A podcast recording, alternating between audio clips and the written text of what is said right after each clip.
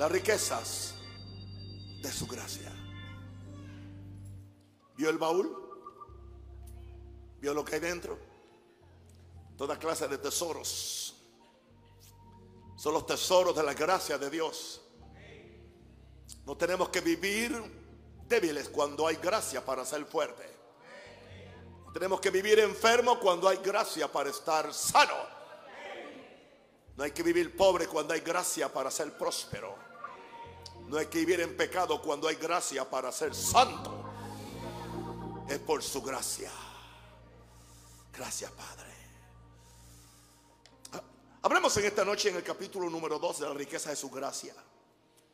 Hablemos del Dios de toda gracia. 30 segundos de oración, aprecio por ustedes. Extienda las manos y bendígame. Tan siquiera diga yo amo a papá. Si no quiere orar, diga yo lo amo y ya. Con eso yo tengo. Bendígame. Gracias. Gracias, gracias, gracias, gracias. Por tu pueblo. Gracias por mis hijos. Gracias por mis amigos. Gracias por los que se conectan. Gracias por los que tienen hambre por la palabra de Dios. Gracias por los que van a ayudarme aleluya, a provocar un cambio radical en este evangelio en todo Panamá y Latinoamérica. En el nombre de Jesús. En el nombre de Jesús. Diga en el nombre de Jesús. Wow, wow, wow. Hablemos hoy del Dios de toda gracia. Wow. Él es el Dios de toda gracia, así que Él tiene gracia para cualquier cosa que tú necesitas. Tú no tienes que estar en desgracia. Porque si tienes al Dios de toda gracia, todo lo que Dios tiene él no lo necesita. Porque es para ti. Y si es para ti, recíbelo. Pídelo. Créelo. Pelealo si tienes que hacer. Pero no te conformes con vivir bajo las condiciones que el mundo nos presenta. Somos gente de fe. Somos gente de propósito. Somos gente de gracia. Somos gente, aleluya, que hemos sido llamados por esta preciosa gracia. La Biblia ha sido dividida por los teólogos en dos dispensaciones. A la primera se le llama la ley del Antiguo Testamento y, a la segunda se le llama la gracia del Nuevo Testamento. Cuando oímos esto explicado teológicamente, tenemos la tendencia a pensar que en el Antiguo Testamento no había gracia y que en el Nuevo, por lo tanto, no hay ley.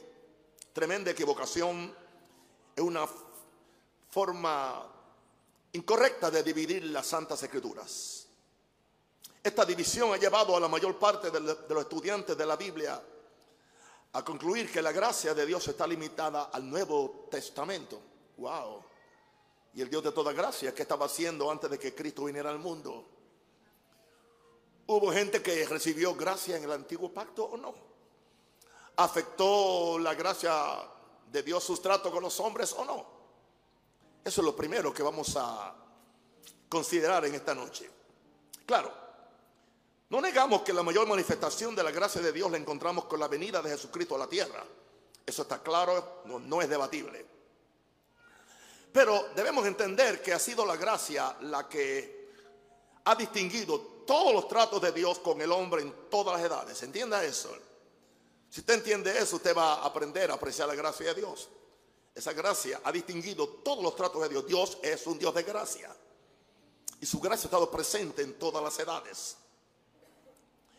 Esto es así porque fundamentalmente y esencialmente Dios es un Dios de gracia. Diga, es un Dios de gracia. El carácter de Dios demanda que sea así porque Dios es amor. Donde hay amor, hay gracia. Donde hay gracia, hay amor.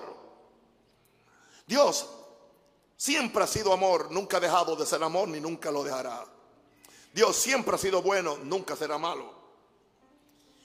Y la palabra es muy enfática al repetir, cientos de veces que para siempre es su misericordia. Por lo tanto, para siempre es su gracia, para siempre es su amor. Sé por experiencia, mis queridos, que a veces cuando leemos superficialmente el Antiguo Testamento, se nos hace difícil entender esto. La verdad es que no hay un Antiguo Testamento sin gracia, en la misma forma que no hay un Nuevo Testamento sin ley. La ley y la gracia son parte de los tratos de Dios con los hombres. Ahora, la mayor revelación de Jehová Dios no la encontramos en el Antiguo Testamento, por cierto, porque la gracia no se había manifestado totalmente como se manifestó en el nuevo pacto, sino que esta gracia está en la persona de su Hijo Jesús, quien es el resplandor de su gloria y la imagen misma de su sustancia, de acuerdo a Hebreos capítulo 1, verso 3. Por eso es que a menos que conozcamos a Jesús primero, nunca podremos conocer totalmente al Padre y menos propiamente. Porque es Jesús quien se encarnó, el Dios encarnado. Es Jesús quien nos manifiesta la, la gracia de Dios. Si Jesús vino a esta tierra lleno de gracia, como dice la Biblia, porque su Padre está lleno de gracia. Porque Jesús está lleno de todo lo que el Padre es y, todo lo que el Padre tiene. Cuando Jesús dijo que Él y el Padre eran una misma cosa, estaba dando a entender que compartían la misma naturaleza, la misma sustancia y, y las mismas características. Repetimos el tema de esta noche, Dios es el Dios de toda gracia. Así que aún la gracia que había en Jesús provenía del Padre porque el Padre dijo en Juan 8:28, según Él me enseñó, así hablo. Y el Padre está lleno de gracia, por eso el Hijo está lleno de gracia. Esa gracia vino al mundo, esa gracia se hizo carne, se manifestó. En Génesis 2, 3, 21, veamos ahora la gracia que ya estaba en el Edén. En el Edén había gracia. Estaba velada, estaba detrás de una cortina de, revelación, pero si usted abre su corazón, va a entender que la gracia estaba presente allí. Dice Génesis 3:21, Jehová Dios hizo al hombre y a su mujer túnicas de pieles y los vistió. Aparentemente esas, esa frase no dice mucho, simplemente dice, bueno, Dios estaban desnudos, pues Dios los vistió y punto. ¿Y qué? Bueno, espere un momento para que entienda. Desde el comienzo de los tratos de Dios con el hombre, vemos la manifestación de la gracia de Dios en operación. Si en algún lugar se hizo patente la gracia de Dios fue en el jardín del Edén. Después de la caída de la primera pareja, ahí, ahí se manifestó la gracia por primera vez. Dios tenía toda la razón para exterminar de una vez a las criaturas que habían cometido el delito de alta traición, que eran Adán y Eva, y Dios no lo hizo. Muy diferente cuando Lucifer se rebeló contra Dios, no hubo gracia, solamente hubo juicio. ¿Por qué razón? Eso le, le toca a Dios explicarlo. Y no tiene que darnos razones a ninguno porque Él es Dios. Ahora, sucede que Adán y Eva habían sido investidos con tanta gloria y autoridad por su creador. Que por cierto Dios no merecía que ellos eh, o sea, lo que ellos le hicieron, escoger, obedecer la palabra del enemigo de Dios, la serpiente, por encima de la palabra de Dios. Y eso se aplica también hoy a nosotros, hermanos.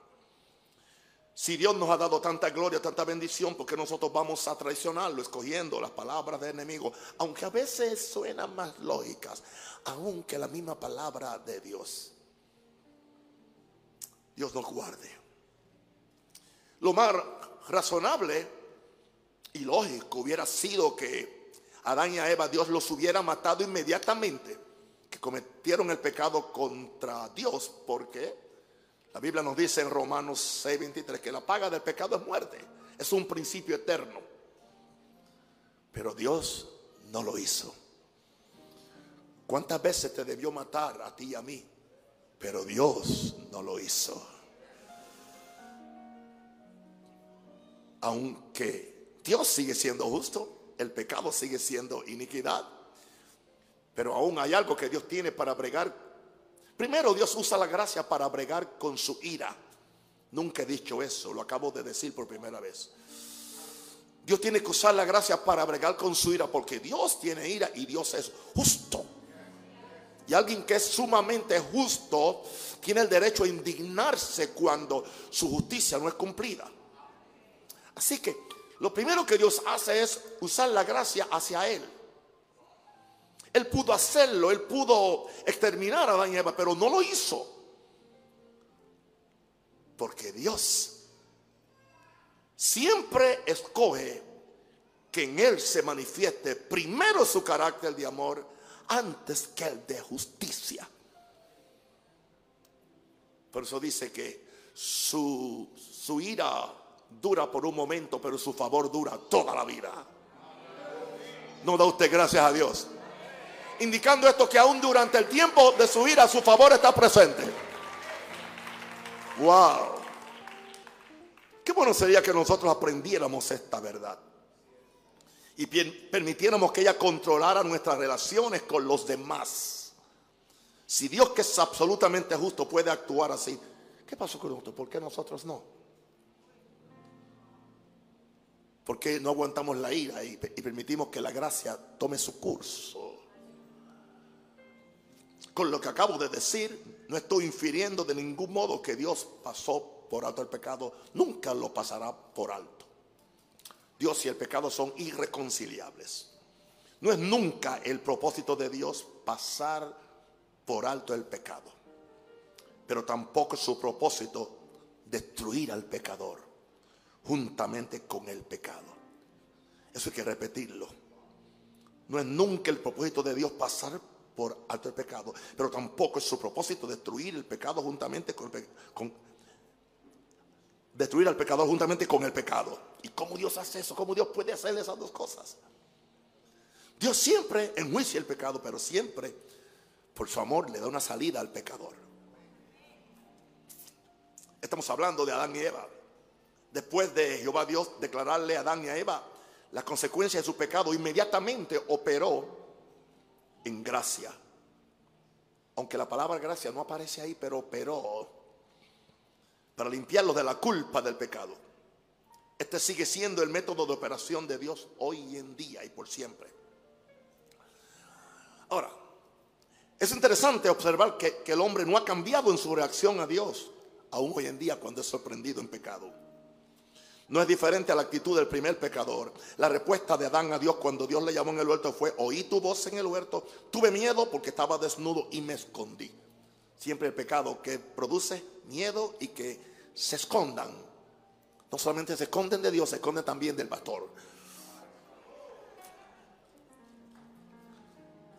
Si antes se sentaba al frente, después, esto no es para los hermanos que siempre se sientan atrás, usted no está pecado. Sino los que siempre estaban al frente, cuando yo sé que están mal, se mudaron atrás. El pecado les había descubierto no solo su desnudez física, sino su desnudez espiritual. Aleluya. Lo más curioso es que ellos dijeron esto, aunque aunque ya sé, habían cosido delantales de hojas de guerra, dijeron esto, estoy desnudo. Las hojas representan las buenas intenciones de los hombres y mujeres de resolver su problema de desnudez espiritual por medio de sus buenas obras, porque ellos cosieron las hojas. Gente que están cosiendo sus buenas obras para, en vez de arrepentirse de una vez, permitir que la sangre y la gracia lo limpie. Deja de estar haciendo embelecos. Deja de una vez, dice, la regué, Señor, ayúdame. Y ya. Y la gracia vendrá sobre ti. Wow. El problema es que no importa. O sea, las hojas representan las buenas intenciones de, los hombres de resolver sus problemas de desnudez espiritual por medio de sus buenas obras. No importa cuánto el hombre trate de vestirse con sus propios esfuerzos, siempre se encuentra desnudo ante Dios. Porque la justicia de Dios traspasa todas tus hojas de obras muertas. Y sabe lo que hay adentro en el corazón. Ahora, veamos la gracia, que es la solución de Dios. La, solución de Dios para vestirlos era otra y nunca la nuestra.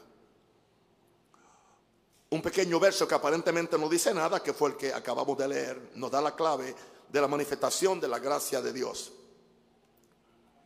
hacia nuestros primeros padres para resolver sus problemas de desnudez física y espiritual. Dice el verso 10 del capítulo 3 de Génesis que Jehová, Dios, hizo túnicas de pieles para cubrirlos. Para mí esto es muy importante. Si usted no entiende esto, usted no entiende la Biblia. Si usted pierde este detalle tan escondido en un verso, usted no va a entender el Evangelio. Así que présteme atención. Para Dios hacer este nuevo vestido tuvo que primero matar algunos animales, porque dice que los vistió de pieles. Así que Dios no estaba en contra de matar animales para comer y para hacer abrigo de pieles. Esos son todos estos charlatanes ahora de, de la nueva cosa esta.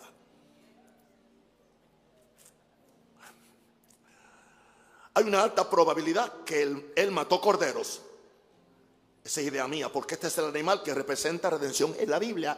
A Jesús no, no, se le llama el chivo de Dios, se le llama el cordero de Dios. Tampoco se, se, le llama el becerro de Dios que quita el pecado del mundo, se le llama el cordero de Dios. Así que el animal preferido por Dios era cordero, porque Jesús es el cordero. Este animal representa redención en la Biblia. Aquí hubo, de, aquí hubo derramamiento de sangre porque primero, antes de pelarlo, hubo que matarlo.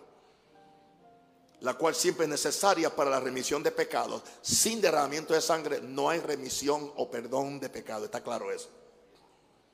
O sea que se derramó sangre usando un animal inocente para que ellos fueran perdonados y dejados con vida y no sufrieran la consecuencia que se merecían por su pecado. Como Dios es justo, Él no podía pasar por alto el pecado, pero manifestó su gracia. Gracia y sangre van juntos. Donde quiera que la sangre viene, la gracia desciende. Y donde la gracia desciende, está la sangre. Porque sin derramamiento de sangre no hay perdón, no hay gracia. La sangre es el favor que Dios nos hace. La sangre fue el favor de, de, que su hijo se desangrara para que tú y yo fuéramos perdonados y heredásemos una salvación tan grande como esta. ¿Me entienden, mis santos? No es razón para gozarnos.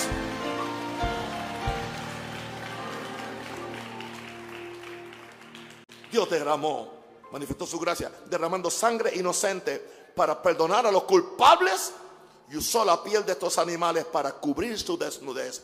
Hoy nosotros somos cubiertos con la justicia de Cristo. Son la ropa blanca de la justicia de Cristo que viene como consecuencia de que primero se derramó la sangre Jesús y entonces ahora Jesús nos, nos hace justos ante el Padre. Y lo interesante que más me impresiona a mí es que la Biblia no registra que Adán y Eva le pidieron esto a Dios. Dios lo hizo por pura gracia. Solo, nos dice que Dios lo hizo. ¿Por qué? Porque Dios es el Dios de toda gracia.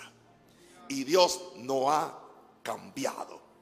La misma gracia que tenía la solución para el primer pecado, sigue ofreciendo la solución para todos los pecados de la humanidad hasta que seamos sacados de este mundo. En esta forma Dios manifestó sin lugar a dudas que siempre es su voluntad manifestar su gracia para limpiar nuestra culpa y cubrir nuestro nuestra desnudez espiritual.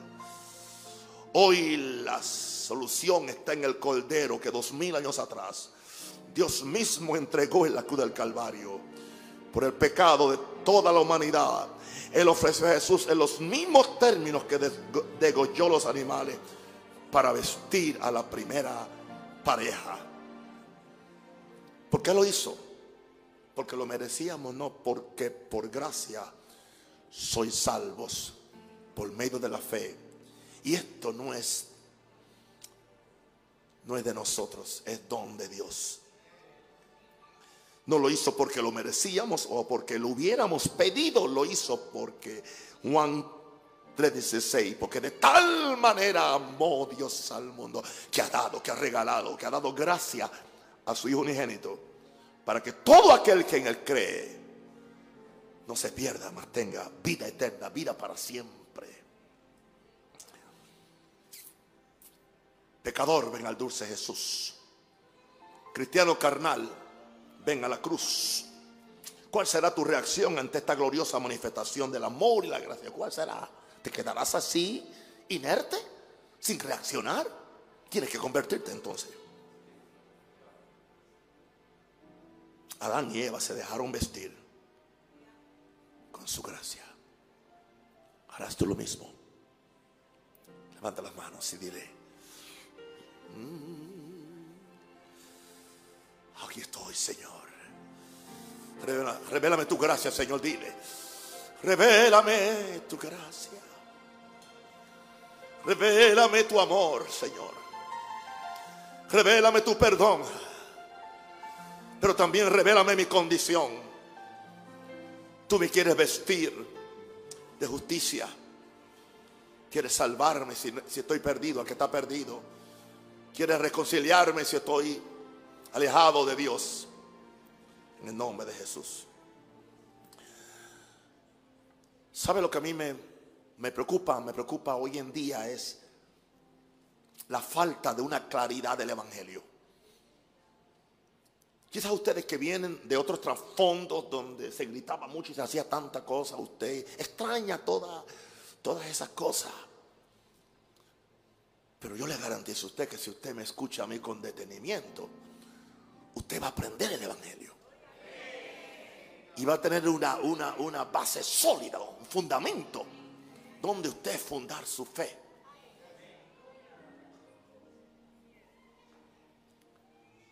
Un sinnúmero de gente que no conocen el Evangelio. Ahora, vamos a ver lo, que hallaron gracia en los ojos de Dios en el Antiguo, en el Antiguo Testamento. Es muy común leyendo la Biblia encontrar la frase halló gracia en los ojos de Dios. Alguien que halló gracia en los ojos de Dios. No es que Dios halló gracia en ellos, muy diferente. Era mi impresión al principio cuando yo empecé a leer la Biblia que era Dios quien hallaba algo especial en una persona para revelársele. Y yo pensaba que siempre Dios requería que alguien fuera totalmente santo para Dios poder revelársele y Dios invitarla a hacer algo para su reino. Me equivoqué. Porque en algunos casos sí, en otros no.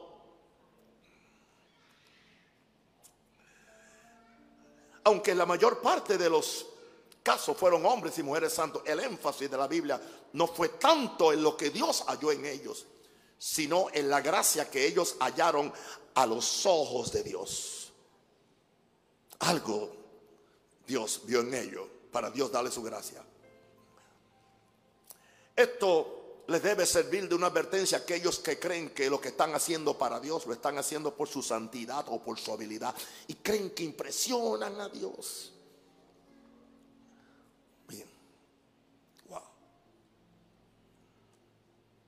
Vamos a ponerle ejemplo a Juan. A Juan. Si Juan se convirtiera en, un virtuoso de tocar el órgano, de tocar el órgano, y tendría la máxima habilidad para hacerlo. Pero si Jean Sebastian Bach resucita y toca el órgano después que él lo toca, ya Juan no quiere tocar el órgano. Porque aquel sí que era un virtuoso, era un perfeccionista. ¿Qué indica esto? Que cuando tú ves la santidad y la habilidad de Dios y tú te, pones al lado de Dios, siempre te vas a encontrar que tienes que aprender.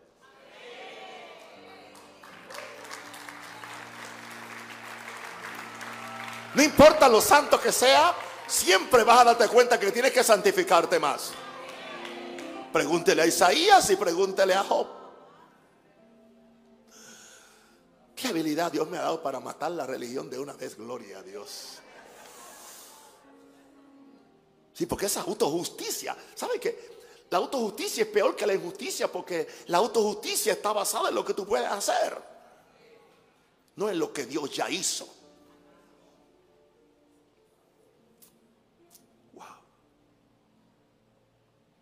No importa cuánta habilidad tengamos o qué santos pretendamos ser, nunca olvidemos que necesitamos hallar gracia de Dios para hacer su voluntad. Sea que somos gente buena o sea que somos gente pecadora, ambos ante Dios.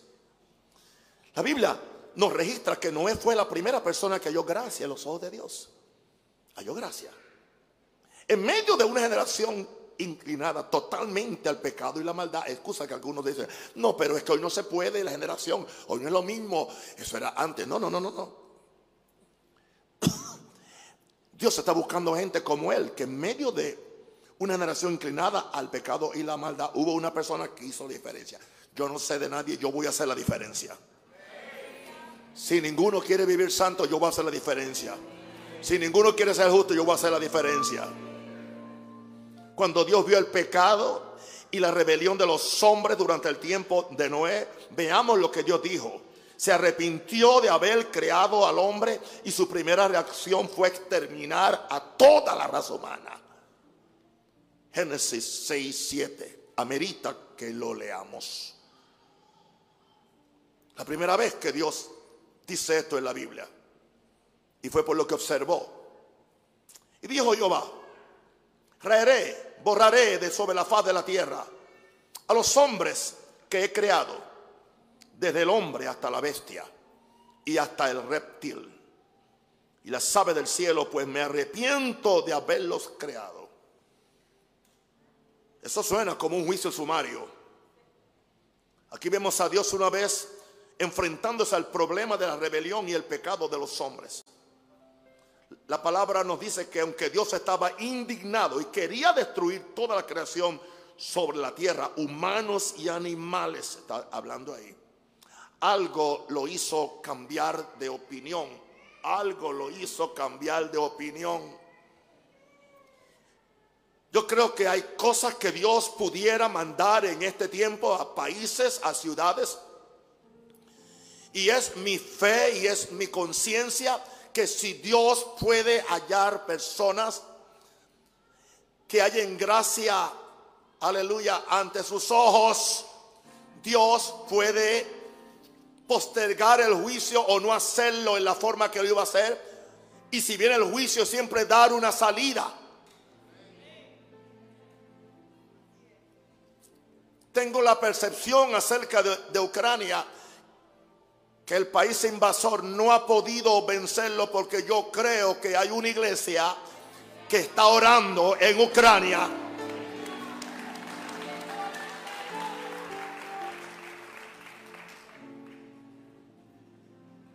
Y estamos viendo el enfrentamiento de Goliat y David.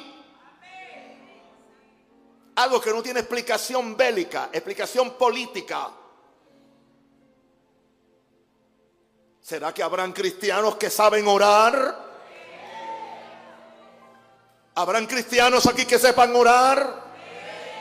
Yo no he perdido el tiempo enseñando a orar. Y le seguiré enseñando a orar. No me importa el espectáculo, no me importa el show. No me importa ni la estructura eclesiástica. Cuando uno ora, uno se conecta con Dios. Esta iglesia es casa de oración para este país. No busque brillar, busque orar. Alguien creyó que yo solamente iba a leer el librito. Pero Noé halló gracia. Eso hizo cambiar de opinión a Dios ante los ojos de Dios. Noé alcanzó el favor inmerecido de Dios, tanto para él como para su generación. Y ellos podían responder. Si no respondieron, y fueron enjuiciados, ya Dios no tiene ninguna responsabilidad, porque Dios le dio una salida. La Biblia describe a Noé en Génesis 6, 9 como un varón justo. Era perfecto en sus generaciones, wow. Y con Dios caminó Noé. Otra vez vemos cómo la gracia de Dios siempre busca una provisión para tratar con el pecado y la rebelión de los hombres. Dios había determinado algo que no cambiaría, pero ahora, por medio de su gracia, hizo una provisión para aquellos que quisieran recibirla.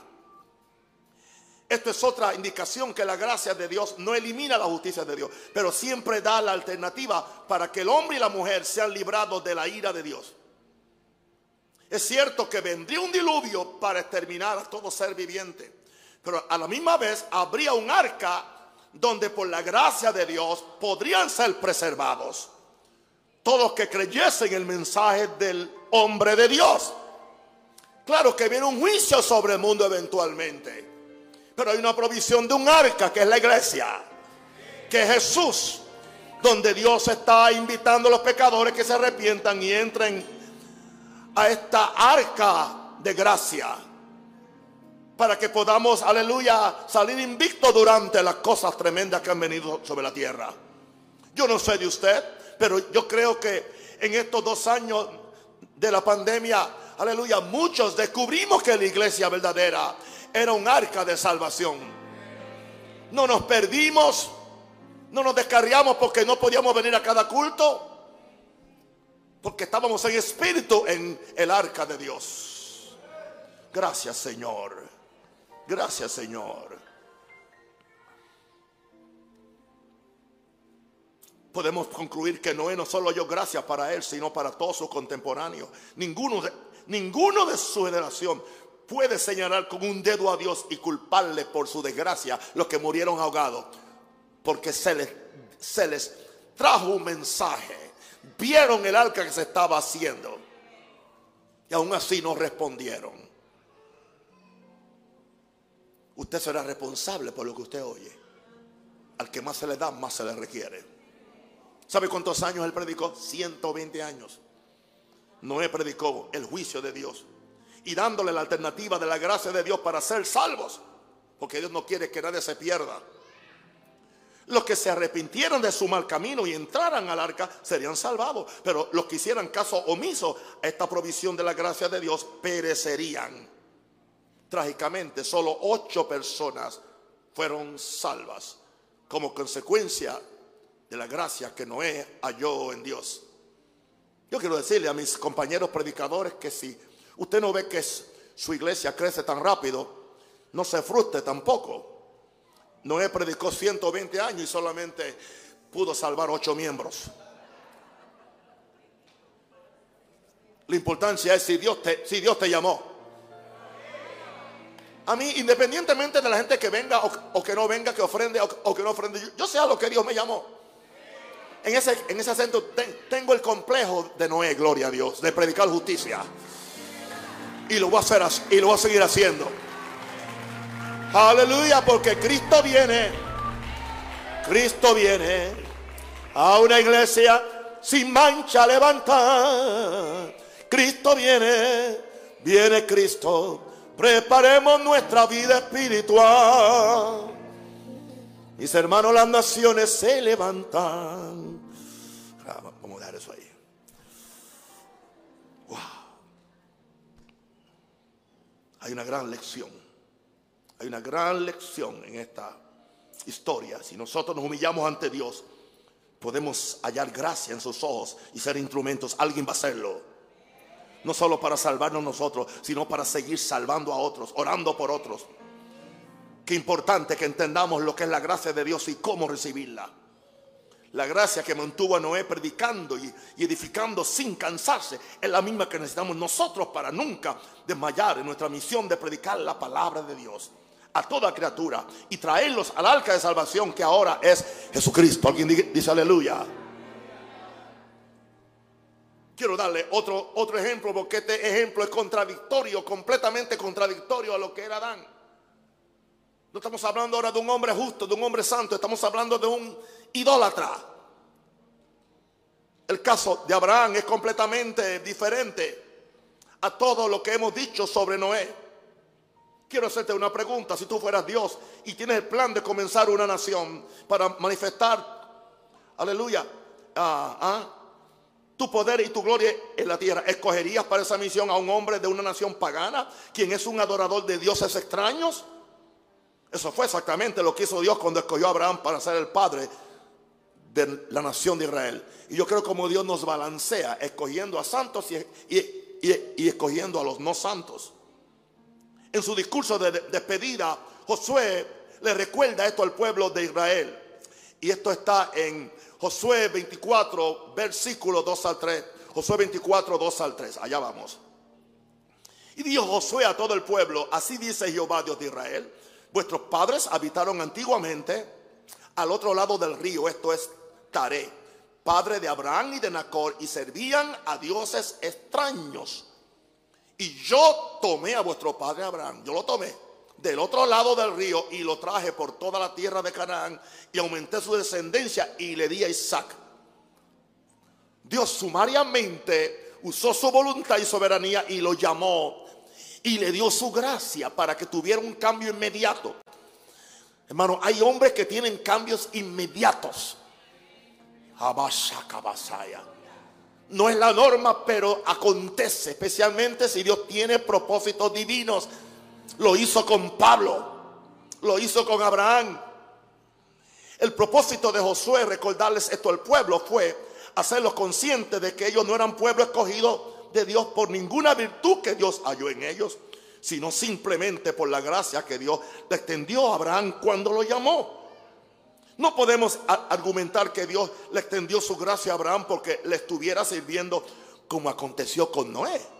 El llamado de Abraham no tiene otra explicación que la manifestación soberana de la gracia de Dios. Aunque no entendamos todo lo que esta declaración implica, hay ocasiones cuando Dios se le revela a una persona que no lo están buscando y los usa con un propósito especial. Dios es Dios. ¿Podrá alguien discutir con Dios porque Él hace esto? Lo menos que hacía Pablo era buscando a Jesús cuando Él se le reveló en el camino a Damasco. Pablo no andaba buscando a Jesús, andaba buscando, pero era para matar a los de Jesús. Y Jesús se lo dijo, porque me persigues. Así como Pablo, ha habido un sinnúmero de personas que sin estar buscando a Dios, Él se le reveló en forma sobrenatural. Con esto concuerdan las palabras de Isaías en el capítulo 65, versículo 1. Fácil encontrarlo. Fui buscado por los que no preguntaban por mí. My God. Fui hallado por los que no me buscaban. Dije a gente que no invocaba mi nombre, heme aquí. Diga, eso es gracia. Gracias, Padre. Aquí estamos, oh Dios. Revélatenos. Revélatenos. Levante sus manos. Adore a Jesús. Su gracia está en este lugar. Su gracia es suficiente. Su gracia es suficiente para mí. Tú eres la roca firme de mi fe.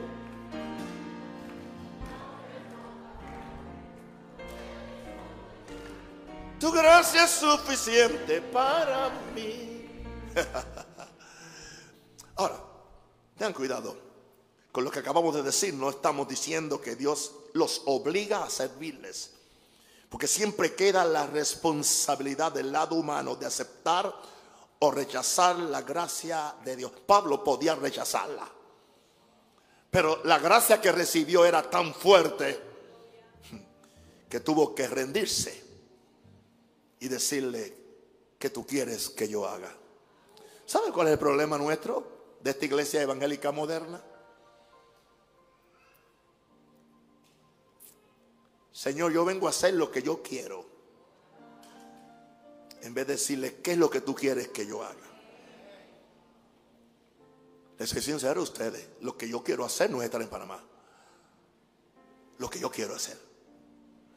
Pero lo que yo quiero hacer no importa un bledo. Porque ya no vive en un rosario, sino que vive Cristo en un rosario.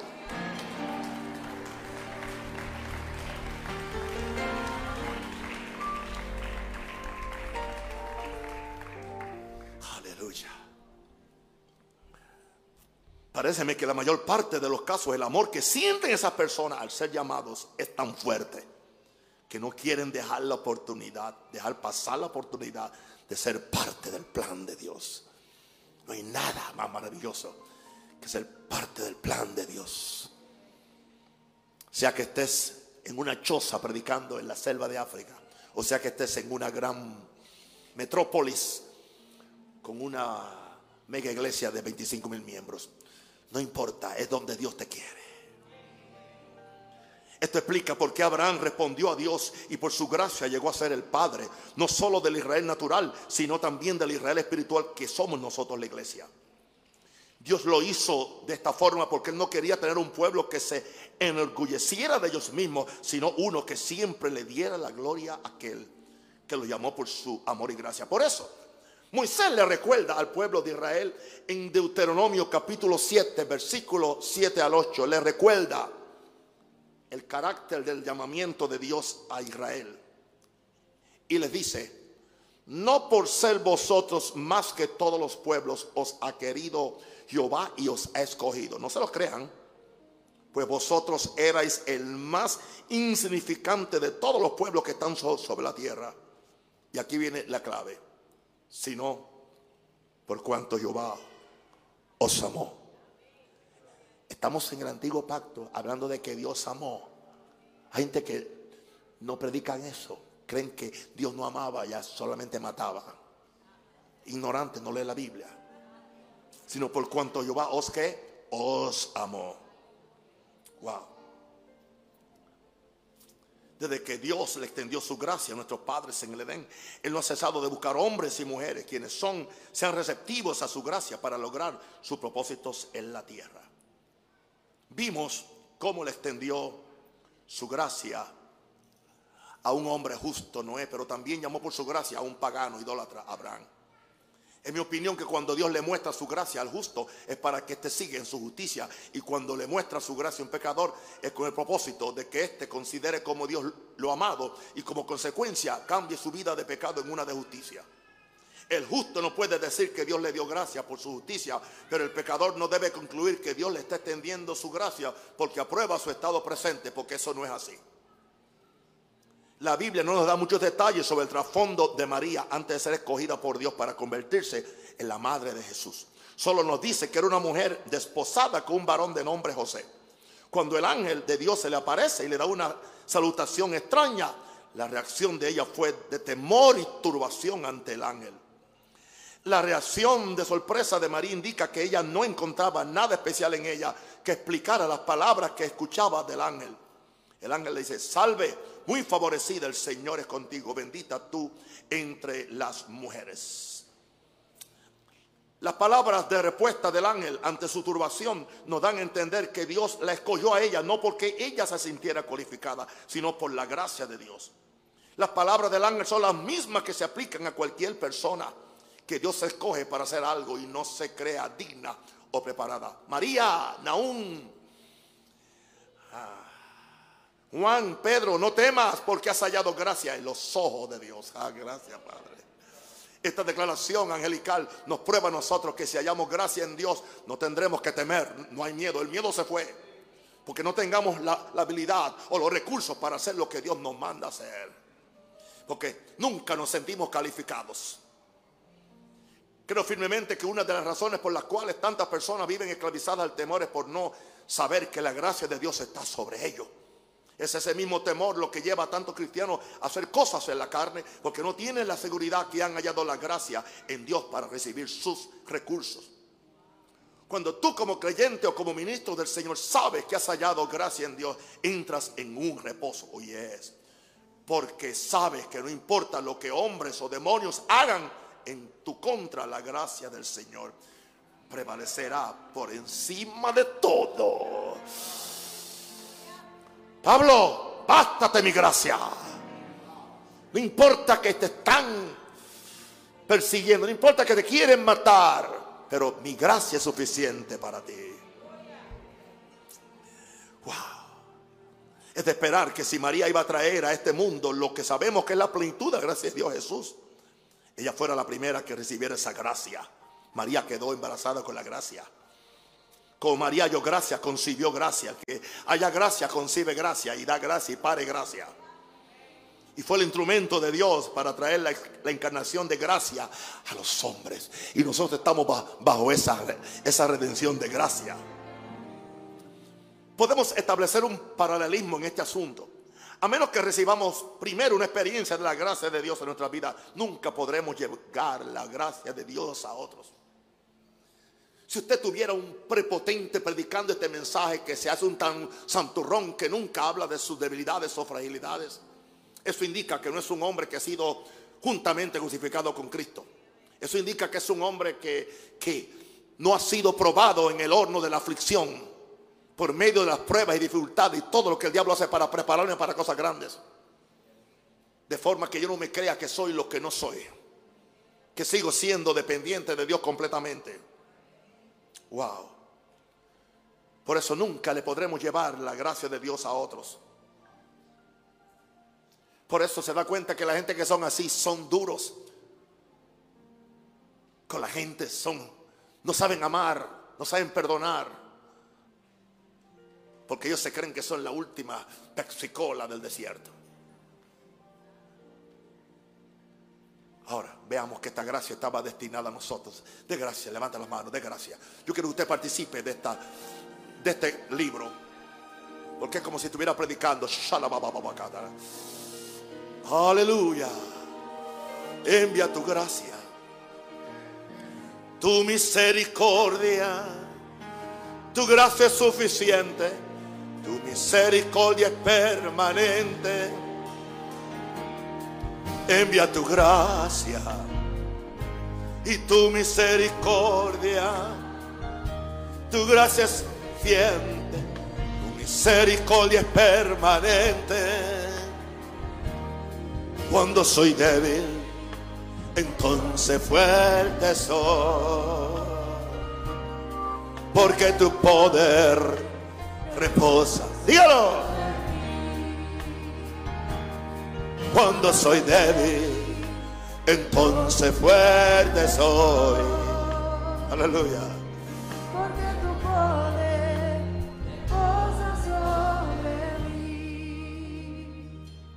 Por aquella esquina tienen a la pastora.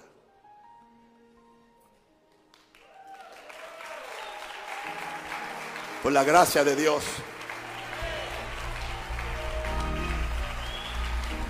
Venciendo lo que los expertos decían que era imposible. Caminando ya bastante bien. Por la gracia de Dios.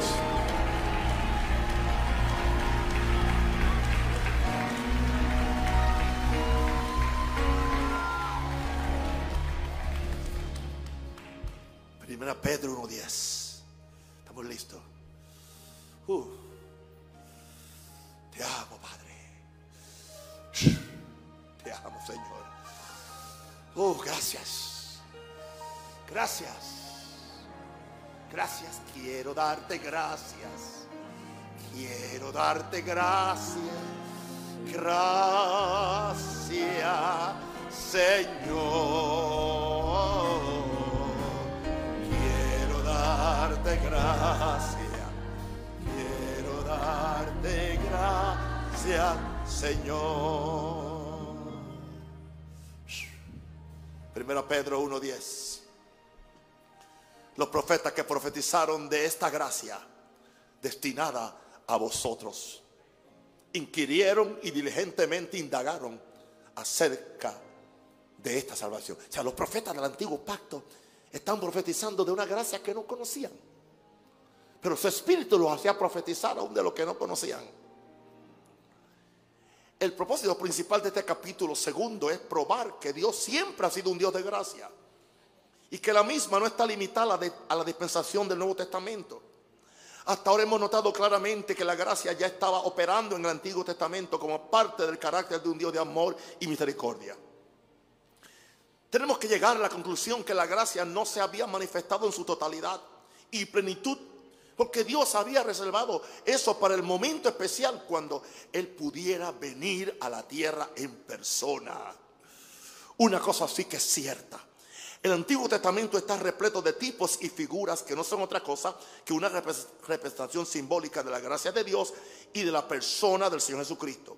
Un ejemplo de esto lo tenemos en el Cordero Pascual, el cual era sacrificado por los pecados del pueblo. Dios le dio una ley a, su pueblo, pero sabía que no la podrían cumplir. Y por eso le dio un medio de gracia para que no fueran consumidos. Cada vez que un hebreo presentaba un sacrificio a Dios de un cordero o un macho cabrío, estaba apelando a la gracia de Dios para el perdón de sus pecados. Porque la gracia de Dios estaba destinada para nosotros desde antes de la fundación del mundo, porque la Biblia dice que Jesús es el Cordero de Dios destinado desde antes de la fundación del mundo, 1 Pedro 1, 19 al verso 20. Si Jesús es la máxima manifestación de la gracia de Dios y Él estaba destinado desde antes de la fundación del mundo, entonces esta maravillosa gracia de la cual estamos hablando hoy estaba destinada también desde antes de que el mundo existiera. Ya estaba la gracia destinada. Ya el regalo estaba destinado. Ya el, regalo estaba empaquetado con la cintita roja para bendecirnos. Pero era un misterio escondido. Y todavía sigue siendo un misterio escondido para, para muchos, aún en esta época de gracia. Por esta razón, el mismo Pedro que dijo que Jesús era el Cordero de Dios desde antes de la fundación del mundo, también nos dice que los profetas del Antiguo Testamento profetizaron acerca de esta gracia destinada a nosotros.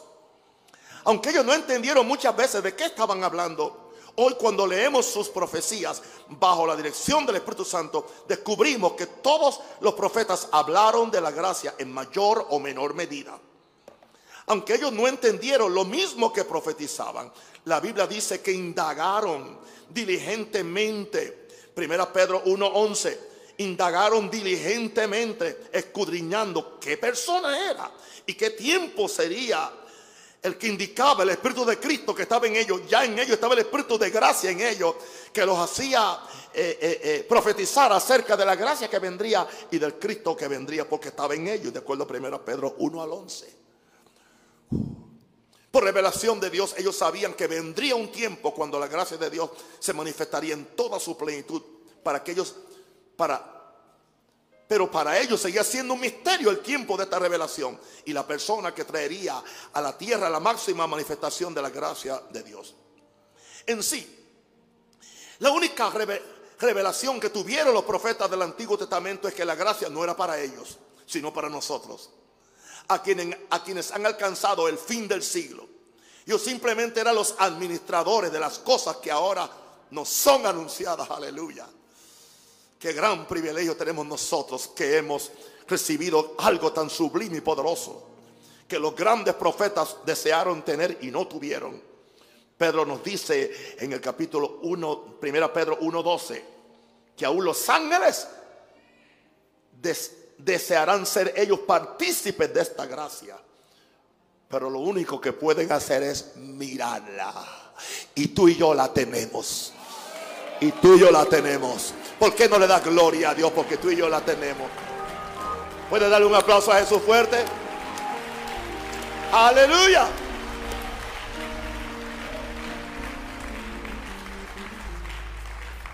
Y esta gracia se hizo carne todas las profecías dichas desde que el hombre pecó sobre el plan de Dios de manifestar su gracia en toda su plenitud se cumplieron aquel día cuando en la humilde aldea de Belén nació el primer hijo de aquella virgen que había recibido la gracia de Dios para ser la madre del Salvador del mundo. El nacimiento de Jesús es más que un asunto histórico o una verdad teológica, es la realidad de cómo Dios se hizo carne y habitó entre nosotros. Para mí esto es una prueba del idilio de amor que Dios siempre ha tenido con los hombres. Los ama tanto que estuvo dispuesto a hacerse como uno de ellos para poder verdaderamente identificarse con ellos en todos los aspectos de su existencia humana.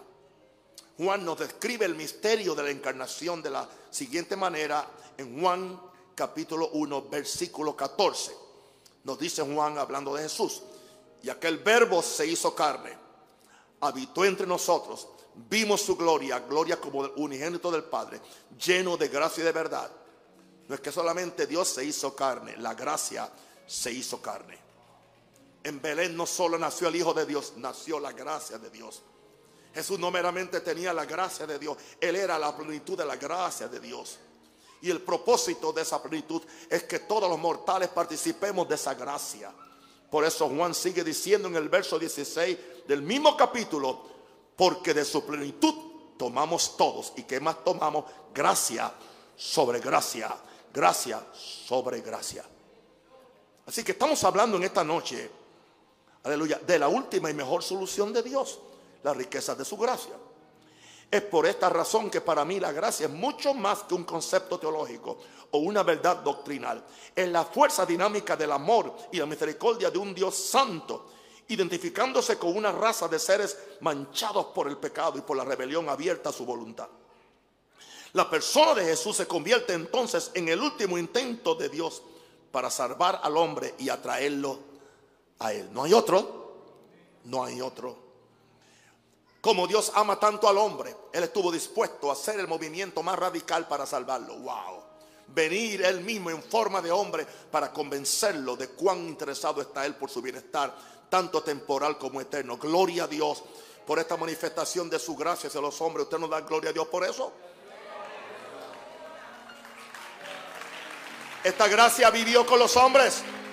Esta gracia sanó a los enfermos. Esta gracia libertó a los endemoniados. Esta gracia calmó el dolor humano. Esta gracia resucitó a Lázaro. Y, pero esta gracia finalmente estuvo dispuesta a morir en una cruz, sufriendo la vergüenza pública. Esta gracia sufrió el desprecio de, de lo suyo y aún el abandono de su Padre Dios y no se rindió. Por lo tanto, Dios juzgará a los pecadores que no aceptan esta gracia, porque Dios fue hasta lo último para asegurarse que los miembros de la raza humana pudieran vivir por la eternidad, disfrutando las riquezas de su gracia en su presencia y no siendo castigados por su justicia en el infierno. Y, no siendo castigados por su injusticia en el infierno, separados eternamente, eternamente de, su Creador. Como dije al principio del capítulo, la primera opción de Dios para el hombre siempre es su gracia, nos, aleluya, no su justicia. ¿Quién será tan tonto para despreciar su gracia y ser objeto de su justicia? Dios ha hecho todo lo posible para que los hombres escojan su gracia, pero queda de parte de ellos seleccionar. Esto es lo que nunca puede hacer. La gracia para todos los hombres. Estamos por terminar. Tito 2.11. Esto es importante escucharlo para la conclusión de este capítulo. Porque la gracia de Dios se ha manifestado para salvación a todos los hombres. Declaración absoluta del apóstol Pablo, el mayor exponente de, de la gracia en Tito 2.11.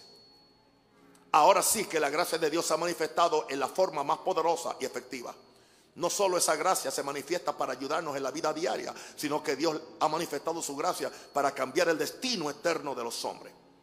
De acuerdo a cómo los hombres respondan a esa gracia, ellos mismos determinan si tienen vida eterna o si pasan una eternidad de castigo eterno en compañía del diablo y sus ángeles. Lo más glorioso de esto es que todo es gratis y es para todos los que lo desean. Es esta revelación de la gracia de Dios lo que me hace pensar lo ilógica que es la llamada doctrina de la predestinación. Si la gracia de Dios se ha manifestado para salvación a todos los hombres, entonces todos los hombres pueden ser salvos. Porque está claro en la, en la teología de Pablo en 1 Timoteo 2.4, le dice Pablo, Dios quiere que todos los hombres sean salvos y vengan al conocimiento de la verdad. Si Dios hubiera predestinado, no podía Pablo decir eso. Jesucristo es la manifestación de esa gracia y todo aquel que en él cree no se pierde, mas tiene vida eterna. Por eso es que no hay otra forma de ser salvo, aparte de, reconocer la provisión de Dios para nosotros, Jesucristo. Esta es la base del Evangelio. Dios ha hecho una sola provisión para la salvación de todos los hombres, el sacrificio de su Hijo Jesús. Todo otro intento de los hombres para llegar a Él de otro modo se convierte en un insulto a Dios, porque está rechazando la gracia que Dios ha extendido a los hombres. Esto equivale a rechazar el amor de Dios y Dios no está interesado en pasar la eternidad con ninguna persona que no quiera su amor. Te das cuenta cómo el Dios de toda gracia nos ha dado toda la gracia para que seamos salvos del pecado y vivamos el resto de nuestras vidas en el seno de su amor. Cuánto necesitamos los cristianos tanto como los pecadores, la revelación de un Dios de gracia, amor y misericordia. Recuerda que la actitud que tú tengas hacia la gracia de Dios puede determinar tu destino eterno, pero también puede transformar tu existencia presente aquí en la tierra. Yo la estoy experimentando mientras tengo esta gracia para poder hacer esta lectura interesante que ustedes no se me duerman. No es una habilidad que yo tengo, es gracia. Porque yo me he arrepentido ante Dios y me he humillado ante Dios y he orado ante Dios y he buscado a Dios y amo a Dios. Yo no voy simplemente a decir, como tengo la gracia, pues me vuelvo un carnal, me vuelvo un chicharrón. No, no importa los dones que tenga, yo tengo que buscarlo a Él y amarlo a Él y amarlo a Él. Wow, el Dios de toda gracia depositó toda su gracia en Jesús para que Él la, la depositara en nosotros.